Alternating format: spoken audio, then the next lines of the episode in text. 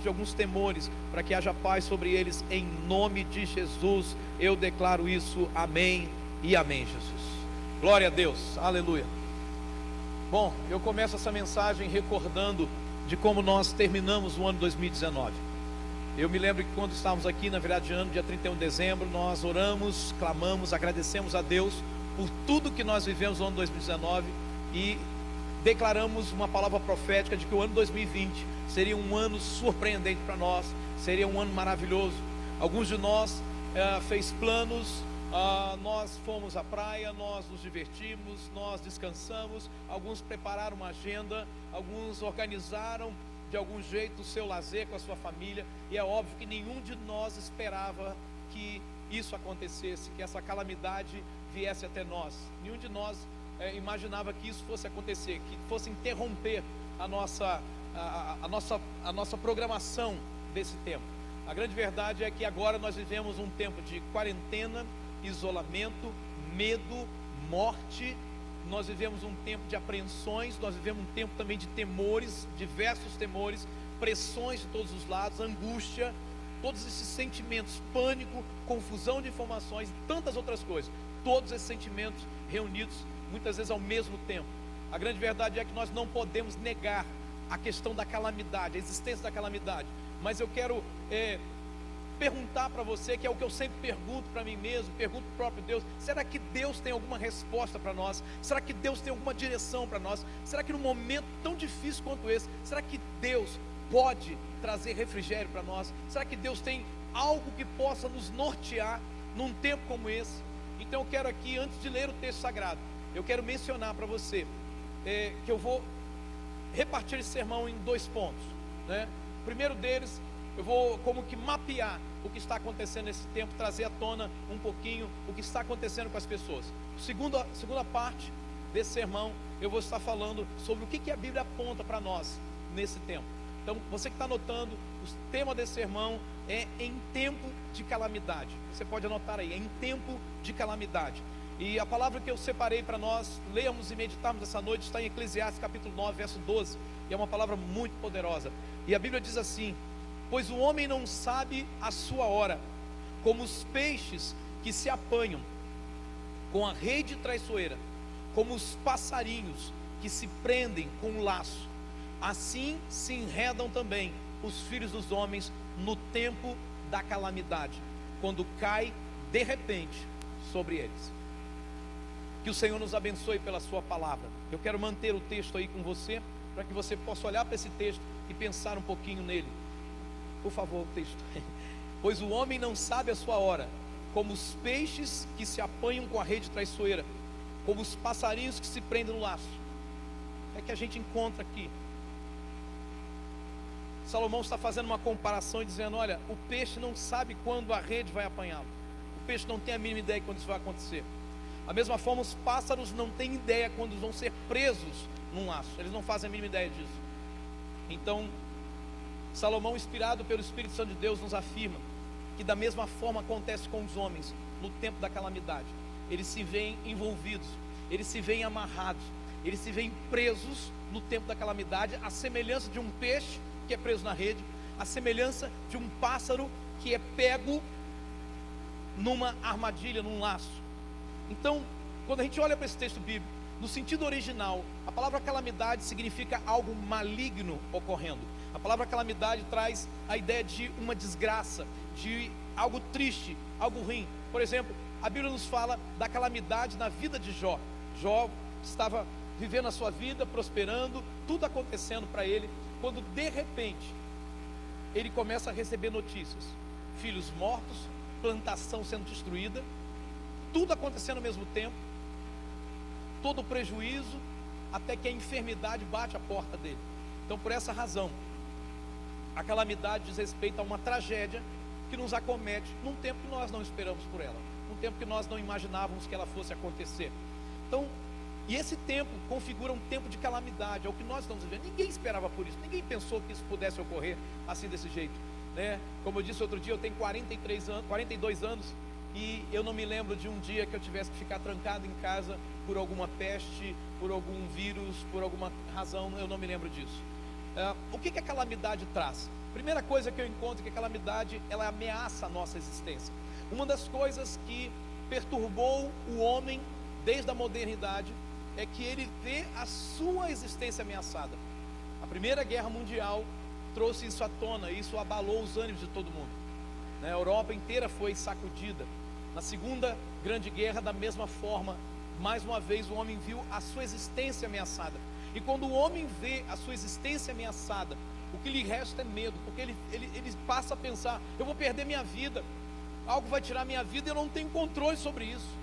E tudo isso traz um, leva a um estado de desespero. Então a primeira realidade tem acontecido, que aquele, a calamidade traz, é que ela ameaça a nossa existência.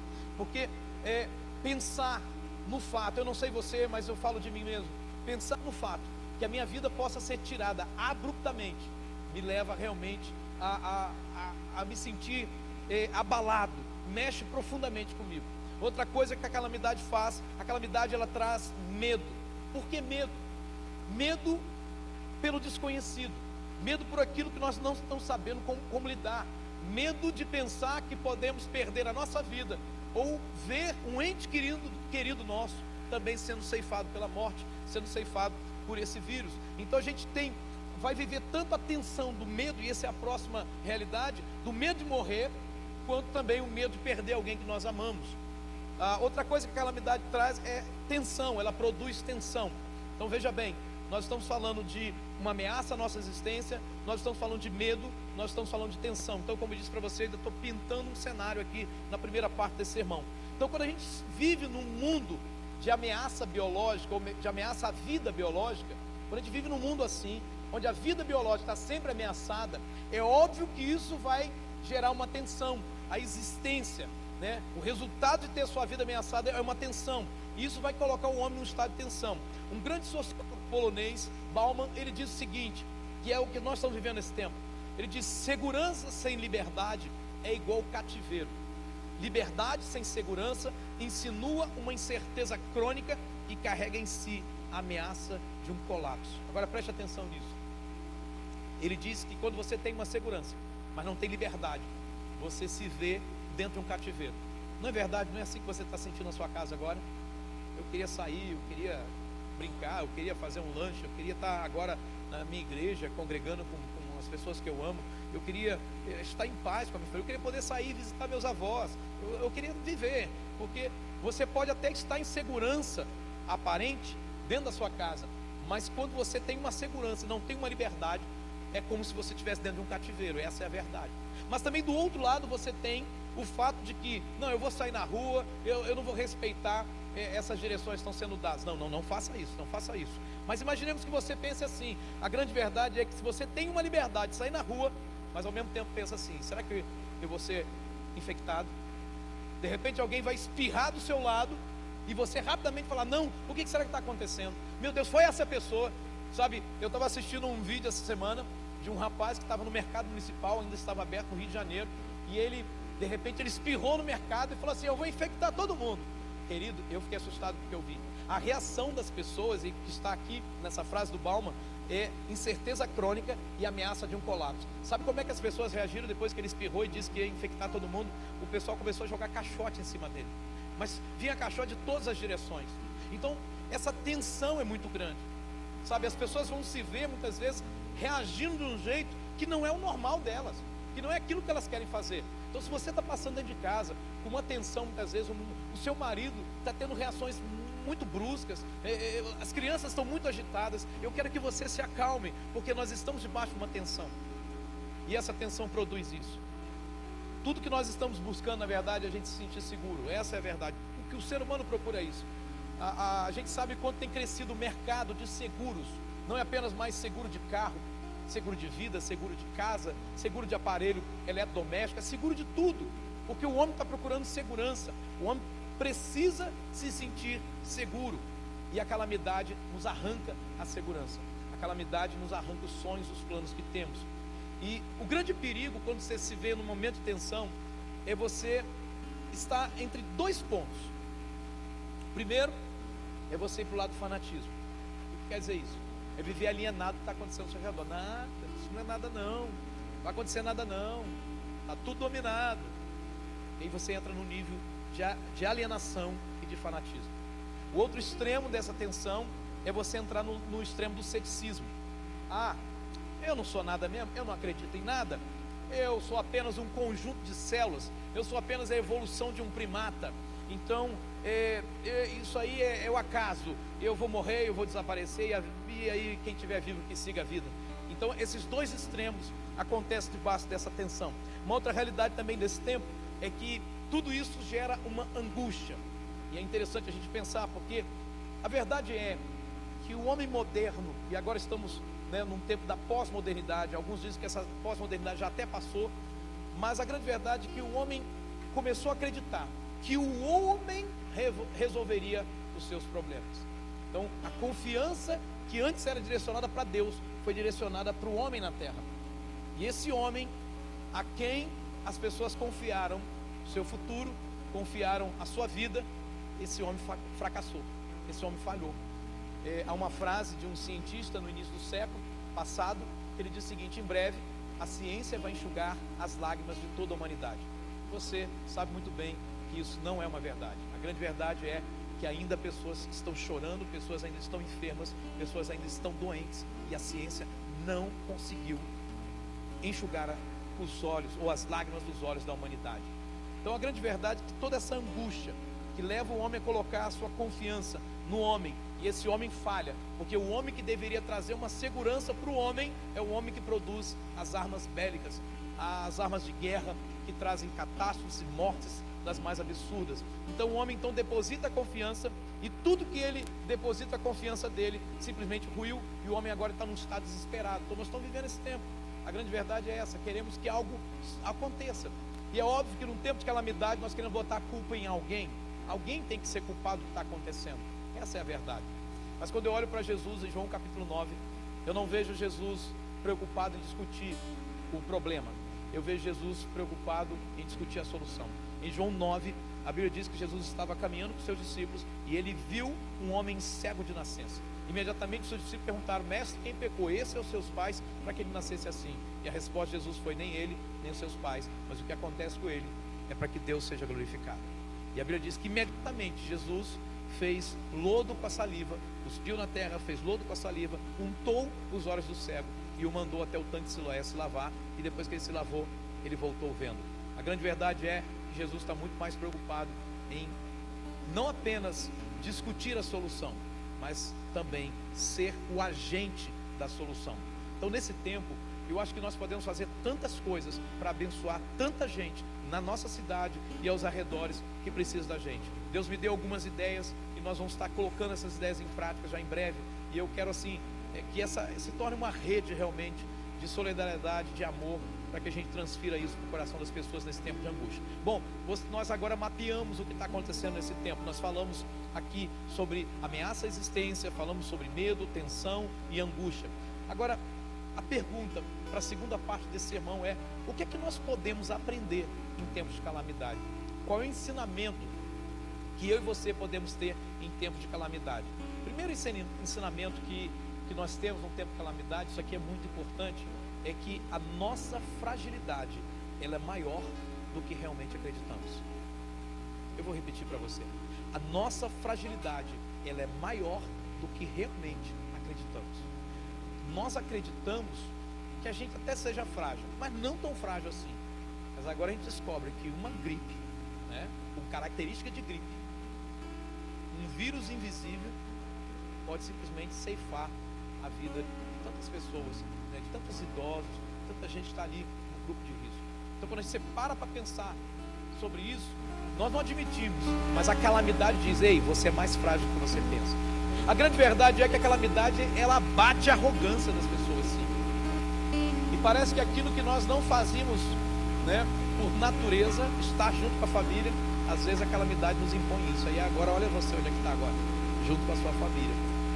Então veja, a grande verdade é que em tempos de calamidade é, há uma incerteza geral diante das ameaças. Eu não sei você, mas por um lado eu ouço e, e, e leio, estudo pessoas que dizem o seguinte: fiquem tranquilos, isso é só uma gripezinha, vai passar.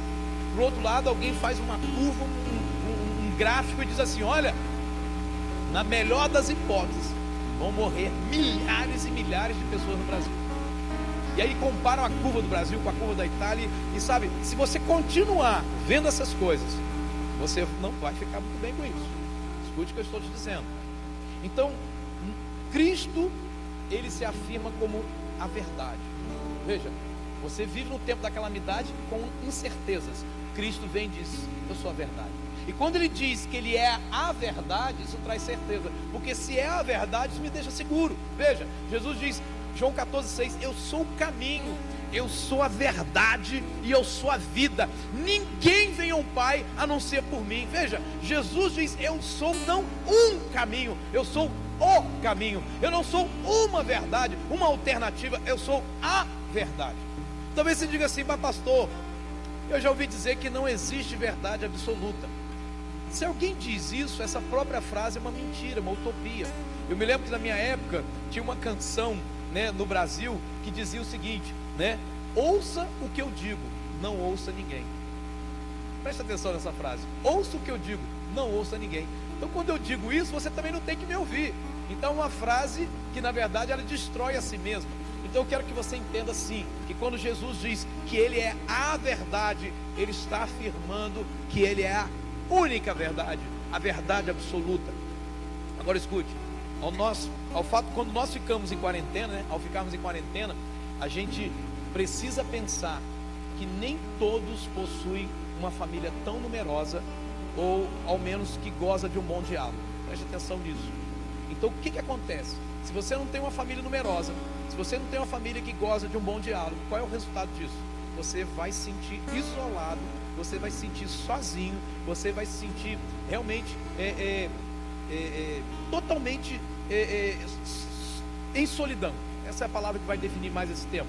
Então, Cristo nunca nos deixa sós. A promessa de Cristo é estar sempre conosco. Então, o que, que eu aprendo no tempo da calamidade? Eu aprendo que eu sou mais frágil do que eu penso. Essa é a verdade. E isso deve com certeza produzir o temor certo no meu coração. O temor certo de quê? Se eu sou mais frágil do que eu penso, eu preciso me apoiar em algo maior do que eu. Amém? Agora escute. Segundo conselho que nós aprendemos aqui em tempos de calamidade, que nós não devemos ouvir tudo o que se diz. Falei agora há pouco, né, desse bombardeio de informações. Deixa eu te dar um conselho de quem ama. Ao invés de você falar, eu quero saber tudo o que está acontecendo, isso pode matar você. O excesso de informação é perigoso. O excesso de informação, você não vai conseguir administrar isso. Isso vai te levar a um certo pânico desnecessário. E eu preciso te contar que com pânico, o seu sistema imunológico não vai funcionar bem. Você vai dar, muitas vezes, né, ter taquicardia, ter que correr para o hospital e falar, não, estou tendo um infarto, a minha pressão subiu e na verdade são apenas reações é, do teu corpo à carga emocional que você está vivendo.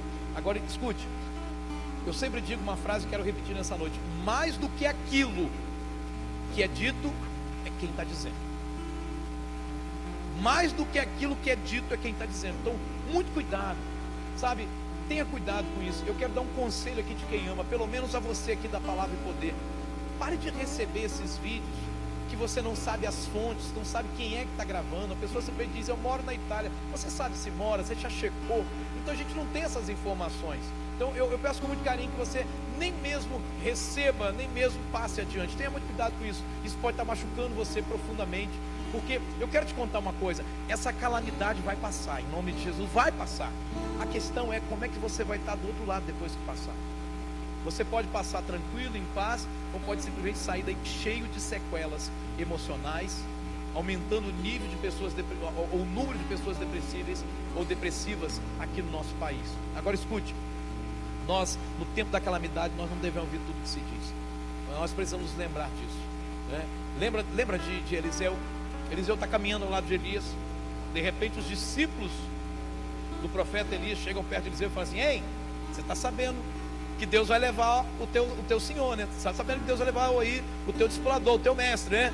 Eliseu na hora fala assim: parem de falar disso, eu não quero saber disso. Ele tomou uma postura, isso é uma postura de alienação, ele já sabia.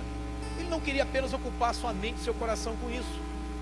Eliseu preferiu viver um dia de cada vez. Um dia de cada vez. Por exemplo, nós da Palavra Poder, tomamos a decisão ontem sobre suspender o culto. Por que fizemos isso ontem e não antes?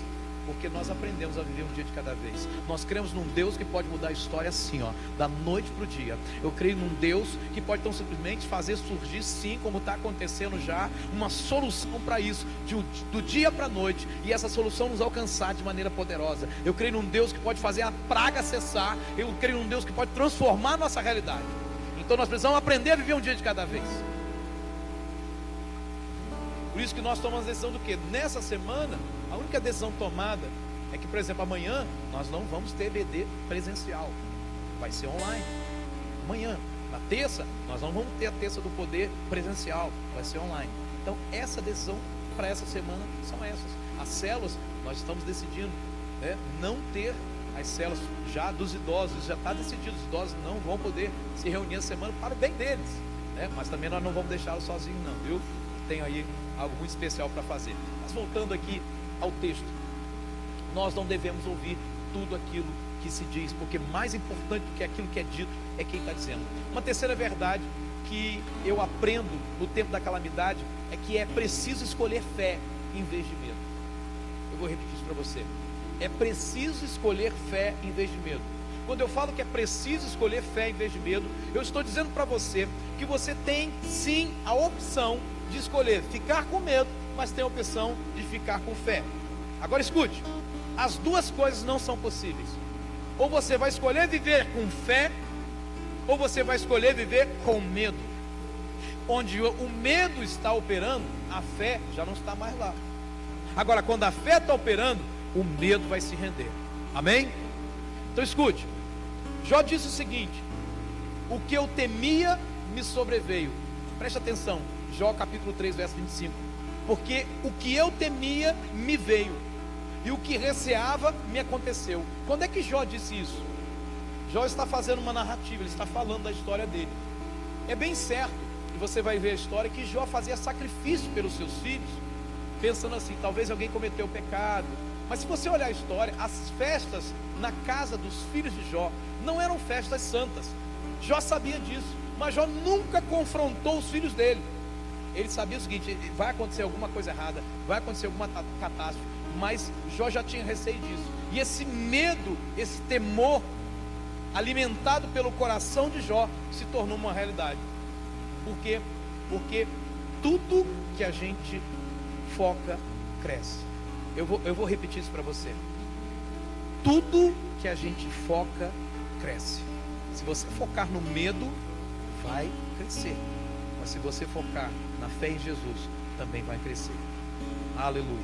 Agora, quando, o que a gente percebe é que quando Jó recebe a notícia da calamidade, ele já estava pensando, vai acontecer uma tragédia. De alguma forma, Jó estava alimentando esse medo no coração dele.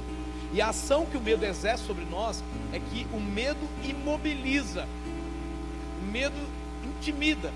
Recentemente, uma de nossas irmãs deu um testemunho. Olha, pastor, falou aqui para toda a igreja no domingo passado eu fui, ou da terça, eu fui assaltada. E quando o, o ladrão anunciou o assalto, todo mundo correu, mas eu fiquei parado. A reação dela é que ela travou naquele momento, porque o medo imobiliza, o medo intimida, o medo faz com que as suas forças diminuam, o medo influencia no seu sistema imunológico, o medo influencia em como você pensa. Tem pessoas que não estão dormindo direito com tudo que está acontecendo. Agora escute, o medo ele pode simplesmente impedir que a gente desfrute o, o, o hoje, porque o medo ele paralisa. Então está tudo ao seu redor podendo acontecer. E aí por causa do medo você não está desfrutando hoje. Deixa eu te falar, há muita coisa boa que podemos fazer dentro da nossa casa. Com os nossos filhos, com a esposa, com o marido. Há muita coisa boa. Eu quero te dar aqui três dicas importantes para vencer o medo. Número um, admita que você tem medo. Se você olhar na Bíblia Sagrada, você vai ver vários textos onde os personagens não tinham problema em admitir que estavam com medo, porque todos eles diziam: Mas Senhor, eu estou com medo, como é que vai ser? E dizia para eles: Olha, não temas, não tenha medo. Por que Deus falou não tenha medo? Por que, que Jesus olhou para Jairo? Escute essa. Jairo estava caminhando, puxando Jesus. Vem, Jesus, a minha filha, a minha filha, a minha filha. Vem, Jesus, vem, vem comigo, Jesus, vem comigo, por favor, vem comigo, Jesus. E aí Jesus para, faz um milagre naquela mulher do fluxo de sangue. E quando Jesus opera o milagre, vem alguém da casa de Jairo e diz o quê? Jairo, deixa aí o mestre, porque a sua filha morreu. E quando Jairo recebe a notícia que a filha morreu, Jairo então é tomado pelo medo. Jesus põe a mão sobre Jairo e diz: Jairo, não temas, crê somente. Diz a Bíblia então que Jesus assumiu a frente de Jairo. E agora era Jairo que seguia Jesus.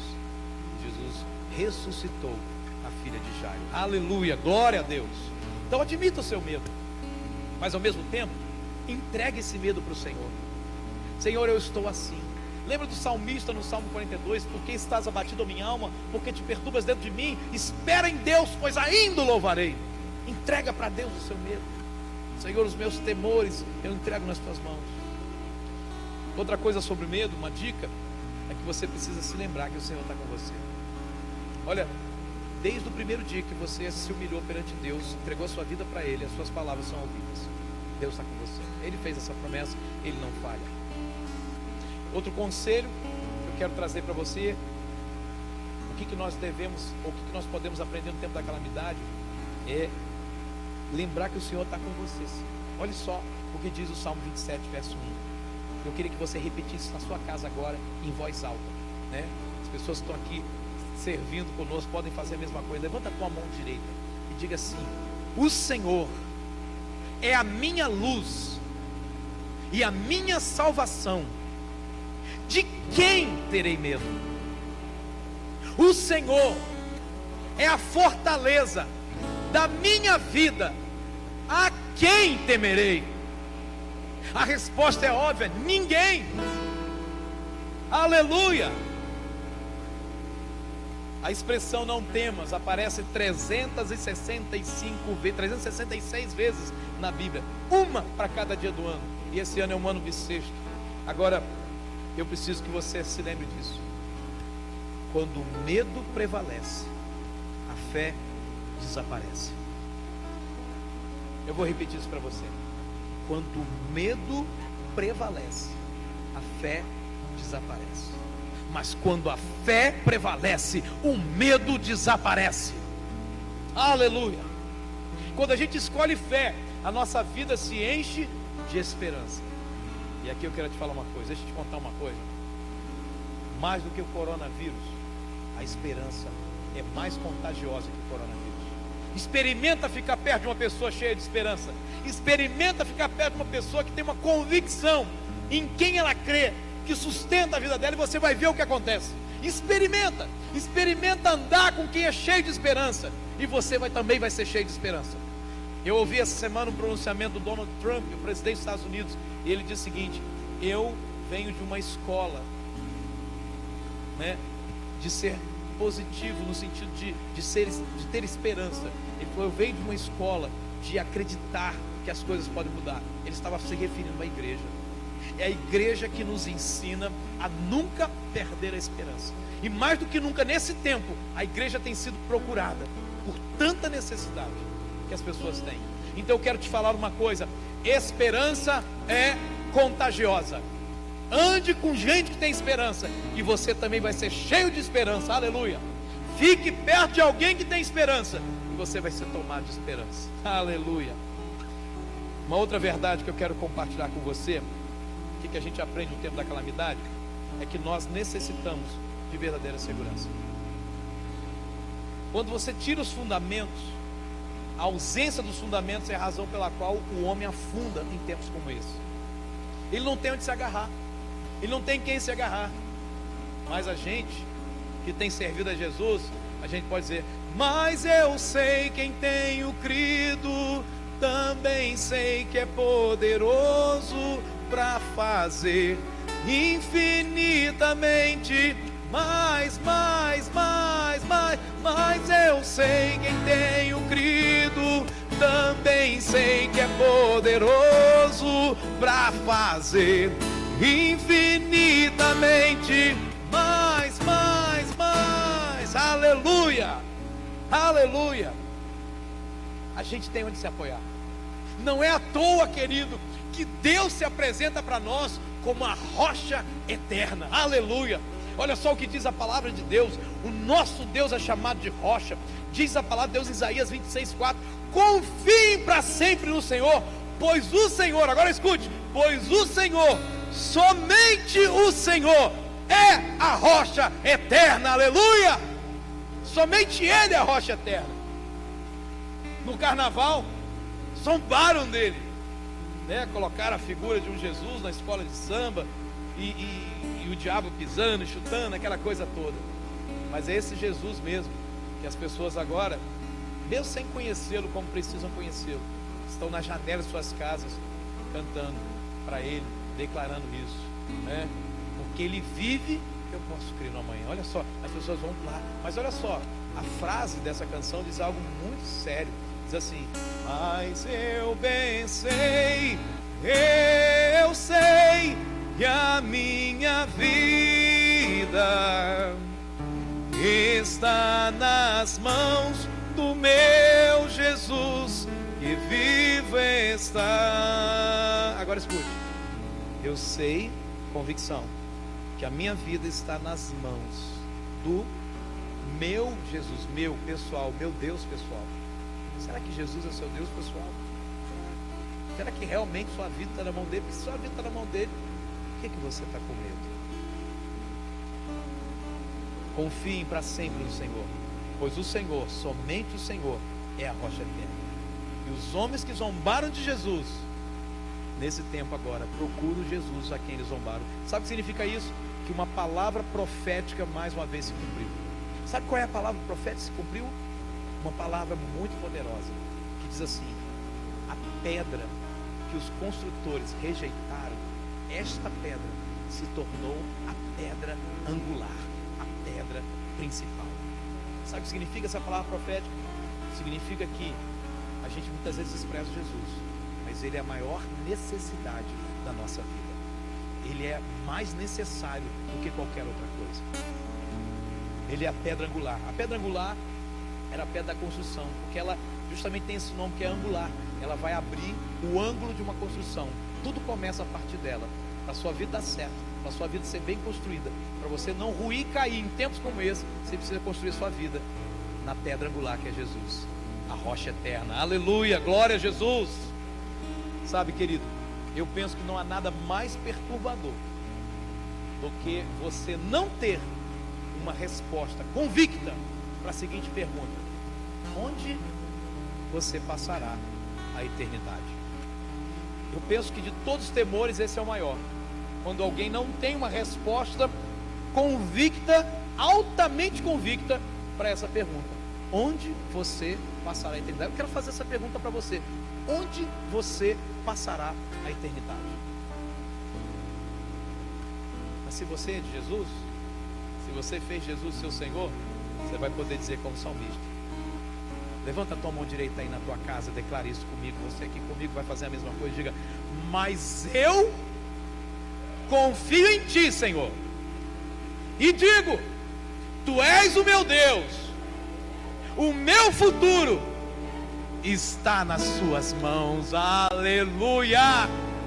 O meu futuro está nas mãos do Senhor.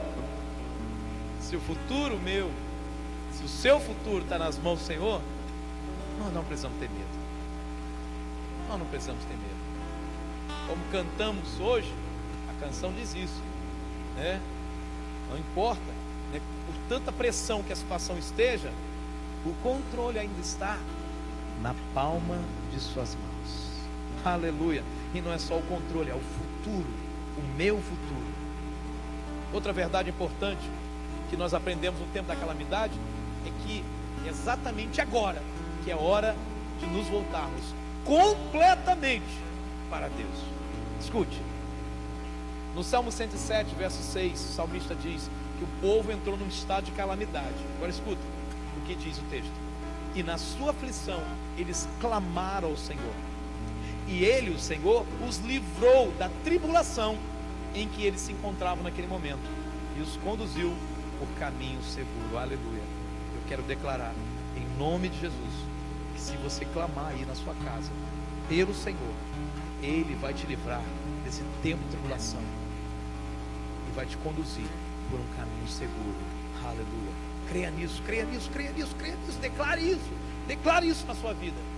Em 2 Crônicas, capítulo 15, verso 3 e 4, um profeta foi tomado pelo Espírito Santo e começou a profetizar diante do rei.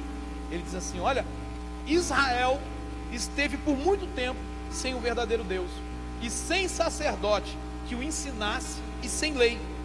Mas quando na sua angústia Israel se voltou para Deus, eles voltaram ao Senhor, mas quando na sua angústia eles voltaram ao Senhor, o Deus Israel, e o buscaram, então ele foi por eles achado. Eu quero que você faça agora uma, uma coisa aqui bem bacana. Eu queria que você mudasse aqui o nome Israel para o seu nome. Pode dizer, eu vou dizer aqui, Rodrigo esteve por muito tempo sem o verdadeiro Deus. E é verdade, eu estive. Pelo menos durante 20 anos da minha vida.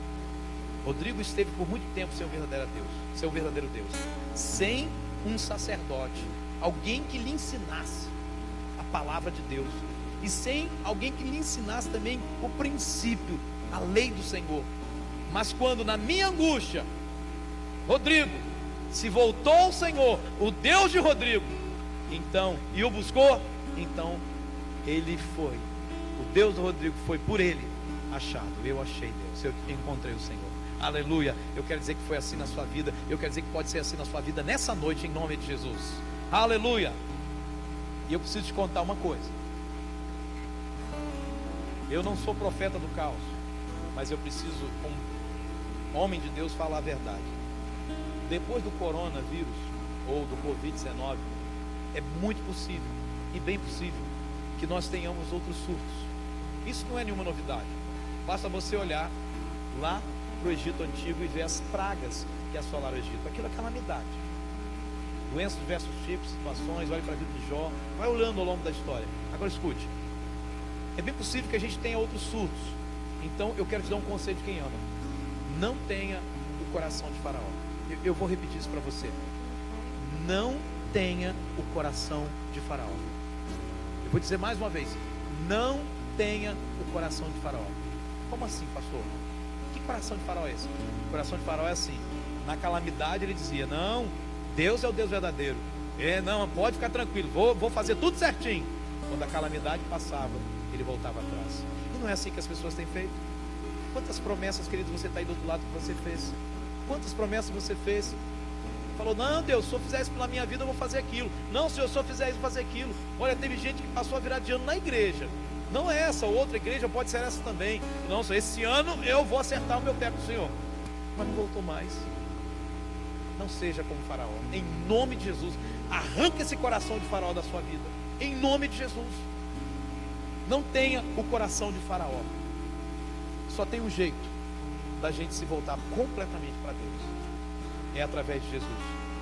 É preciso ter um encontro real com Ele. Em João 14,6 está escrito: Eu sou o caminho, a verdade e a vida. Mas o complemento desse versículo diz: ninguém. Diga comigo, ninguém. Você que está aqui perto de mim, diga ninguém. Você em casa, diga ninguém. Ninguém. Ninguém vem ao Pai. Ele não diz vai, ele diz vem. É estranho, parece uma concordância errada. Mas Jesus está dizendo que ele também é o Pai. Diz, ninguém vem ao Pai, a não ser por mim. É em Jesus que eu e você vamos sentir conectados com o Pai, com o Pai Celestial, amém? É em Jesus que a gente vai sentir essa conexão, vai viver essa conexão, porque os nossos pecados em Cristo são perdoados. Eu concluo essa palavra dizendo para você que está escrito no Salmo 30, no verso 5. O choro pode durar uma noite, mas a alegria vem pela manhã. Eu não sei quanto tempo essa noite do Covid-19 ou do coronavírus vai durar. Mas uma coisa eu sei: vai chegar um novo amanhecer. E quando essa manhã chegar, nós vamos saltar, vibrar. E quando essa manhã chegar, eu já vejo as pessoas se abraçando pelas ruas e celebrando a vida. A minha oração é que a gente não se esqueça do que vivemos no tempo da calamidade que isso não caia e a gente siga a rotina. Como muitas vezes eu presencio em velórios, pessoas choram por, uma pessoa querida que morreu, mas elas não mudam a vida delas com o exemplo daquela pessoa que morreu. Não seja assim. E um texto a mais de Abacuque, que é um texto que da canção que cantamos agora há pouco, diz o seguinte: Porquanto, ainda que a figueira não floresça, nem haja fruto na vide, e o produto da oliveira minta, e os campos não produzam mantimento, as ovelhas da malhada sejam arrebatadas, nos currais não haja vacas, todavia eu me alegrarei no Senhor, exultarei no Deus da minha salvação. Antes de eu ler a última parte do versículo, eu quero que você entenda o que acontecia com Abacuque. Abacuque viu o seu povo pecar seriamente contra Deus. Quando o povo pecou contra Deus, a ira de Deus, Deus é um Deus justo, por isso que ele se ira. Não se ira como nós, nós nos iramos por destempero, por descontrole. Deus não. Deus é um Deus perfeito. A ira de Deus é, de fato, a sua justiça ou a sua santidade manifestada diante do pecado. A Bíblia diz que Deus é tão santo, tão puro de olhos, que não pode ver o mal. Então, quando Deus é, vê o povo Israel pecando, Deus envia então, libera que o inimigo entre e destrua a cidade e assole a cidade. Na verdade, o liberar de Deus é aquela permissão no mundo espiritual quando alguém peca, você dá uma legalidade para que o inimigo haja. E quando o inimigo agiu ali no povo de Israel, Abacuque entra em crise e fala: Deus, até quando o Senhor vai deixar esse povo machucar a gente? E aí Deus responde para ele: Meu filho, eu estou no controle. E Abacuque então escreve: Ainda que a figueira não floresça, ele está falando de fé. Ele falando: Estou esperando eu vou aguardar, eu vou aguentar esse tempo difícil, eu vou aguentar o tempo da calamidade, ainda que a figueira não floresça, ainda que não haja fruto na vida. Por quê? Porque o inimigo vinha, roubava tudo, destruía tudo. Diz, ainda que isso não está lá, ainda que o produto da oliveira minta, quer dizer, eu vou procurar a oliveira e não tem nada lá. E os campos não produzam mantimento, as ovelhas da malhada sejam arrebatadas, nos currais não haja vacas. Ele diz: Todavia eu me alegrarei, eu exultarei no Deus da minha salvação. Sabe como é que ele termina esse texto? Ele diz no verso 19: O Senhor, o soberano, é a minha força. Ele explica por que, que ele vai aguentar a pressão no dia da calamidade. Ele diz: Eu vou aguentar a pressão porque o Senhor é a minha força. Não é, o Senhor não me dá força, Ele é a minha força. Eu, quando estou nele, eu estou fortalecido. Quando estou conectado com Ele, eu estou fortalecido. E ele diz: O Senhor faz os meus pés como os do servo ele me faz andar em lugares altos. Aleluia. Sabe o que significa isso, querido, essa revelação? Abacuque diz: no tempo da calamidade, eu vejo os problemas, as lutas, as dificuldades, mas Deus me faz como um servo. Eu consigo andar nos lugares elevados, acima desses problemas, acima das dores, acima dos medos, acima dos temores, acima de tudo esse Jesus que eu te apresento nessa noite. Nós vamos cantar uma canção, aquela mesma canção que cantamos antes da mensagem, para reforçar para você essa mensagem. Né? O choro pode durar uma noite, mas a alegria vem pelo amanhecer. Em seguida vamos estar encerrando esse culto com uma palavra de oração sobre a sua vida. Amém? Eu queria que você, aí na sua casa, pudesse receber essa canção aí dentro do teu coração e aí onde você estiver, entrega a tua vida a Jesus, porque você vai viver como Abacuque. Você vai lidar com essa situação ao seu redor, sabe? Tendo paz no seu coração. Eu posso dizer isso. A gente está vivendo isso, querido. Você vai viver isso, porque com Jesus é sempre tudo de bom. Tudo de bom. Aleluias. Aleluias. Vamos cantar essa canção juntos? Amém?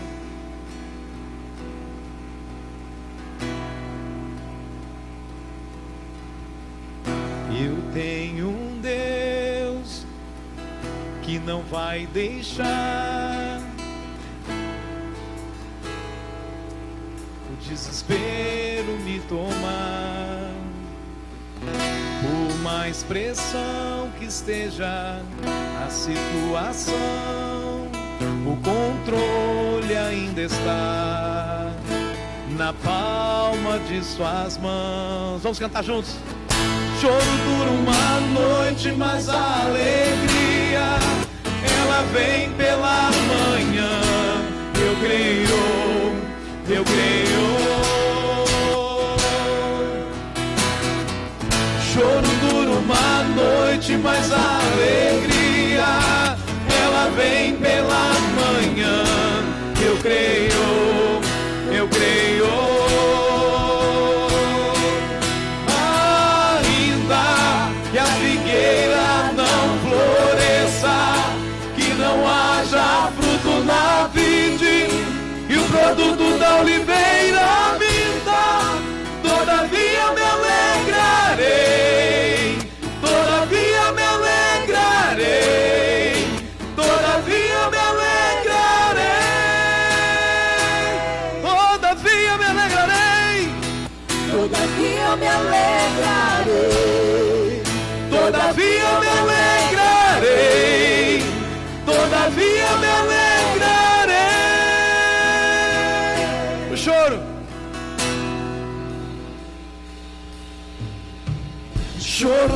uma noite, mas a alegria ela vem pela. Eu declaro um novo amanhecer na sua vida, em toda a nossa cidade, em todo o nosso país, em todo o mundo. Aleluia, aleluia. Choro dura uma noite, mas a alegria ela vem pela manhã. Eu creio, eu creio ainda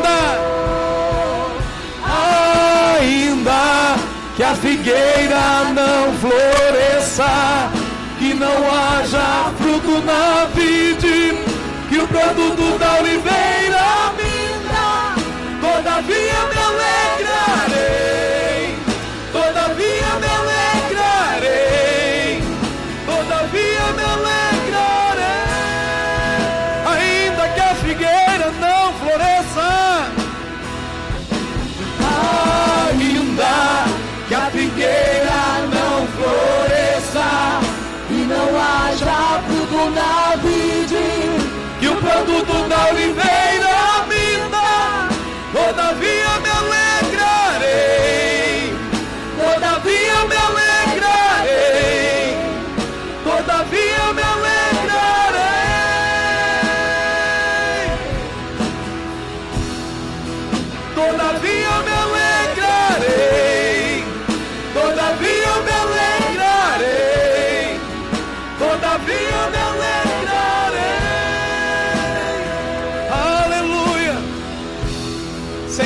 nome de Jesus, nessa hora, nessa noite, há pessoas que talvez não estejam preocupadas com essa calamidade, mas às vezes estão vivendo outra calamidade.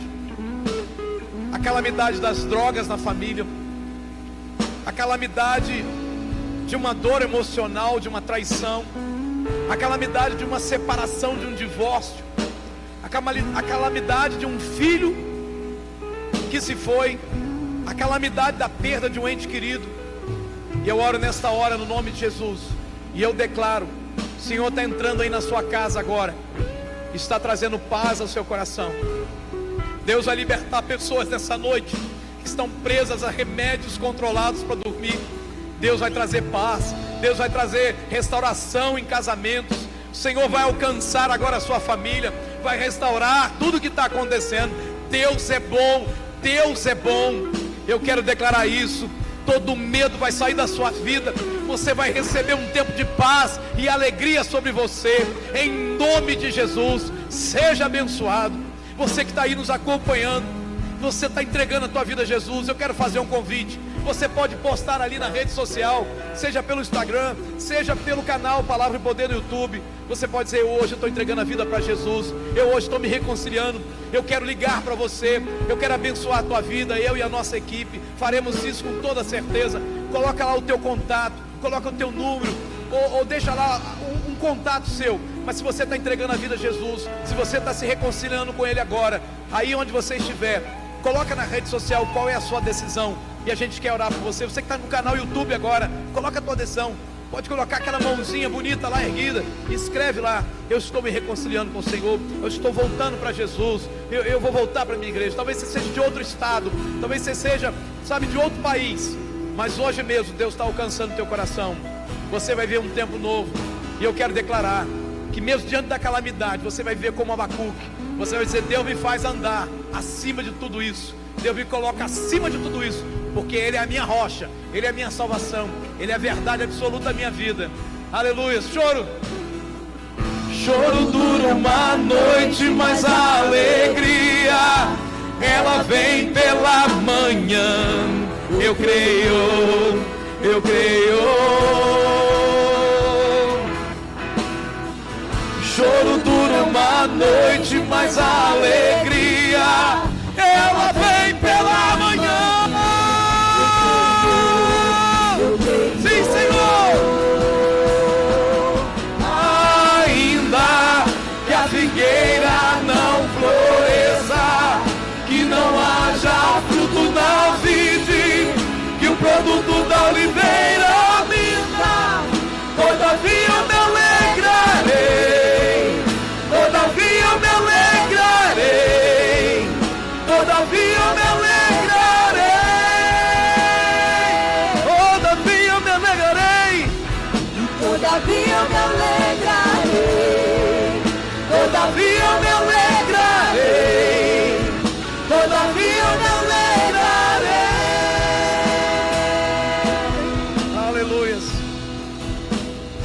vez mais eu oro agora por aqueles que estão em suas casas nos acompanhando.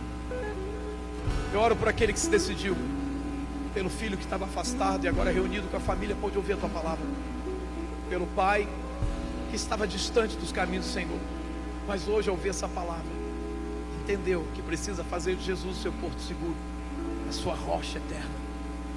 Eu oro para que aqueles que estão clamando agora, no tempo da angústia, se voltando para o Senhor de todo o coração, em nome de Jesus, eu declaro que você vai encontrar Jesus sim. Você vai achar, porque Ele diz: todo aquele que me busca vai me achar. Buscar-me-eis e me achareis de todo, quando me buscardes de todo o coração. Buscar-me-eis e me achareis, quando me buscar de todo o coração. Deus está aí, ministrando sobre você. Deus está se revelando a você. O Espírito Santo de Deus está chegando até você. Se você busca todo o coração, você vai encontrar o Senhor. Ele vai mudar a tua história. Como mudou a minha, mudou de tanta gente, vai mudar a sua também. Amém?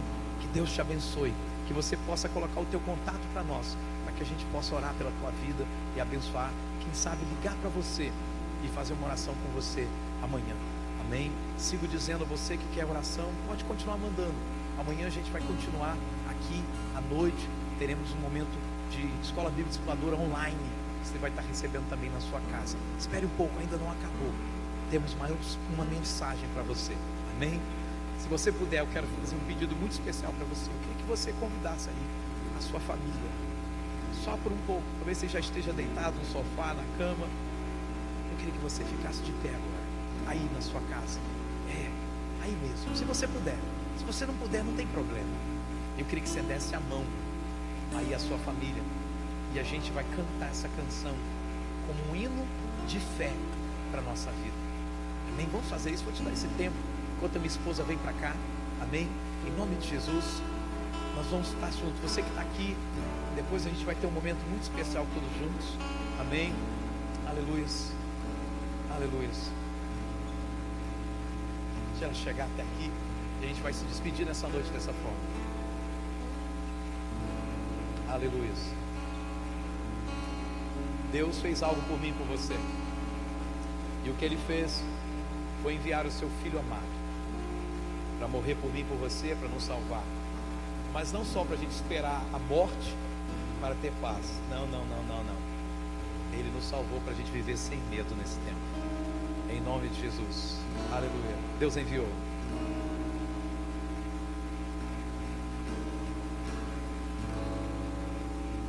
Aleluia.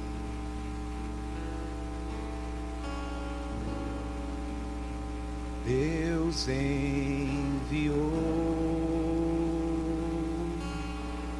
Seu filho amado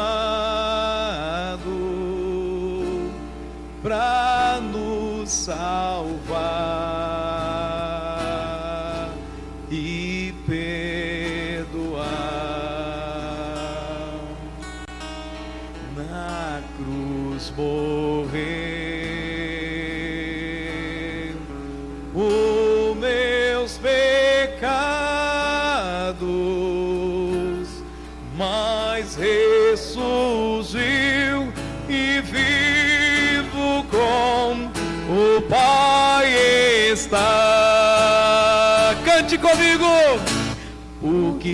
Está.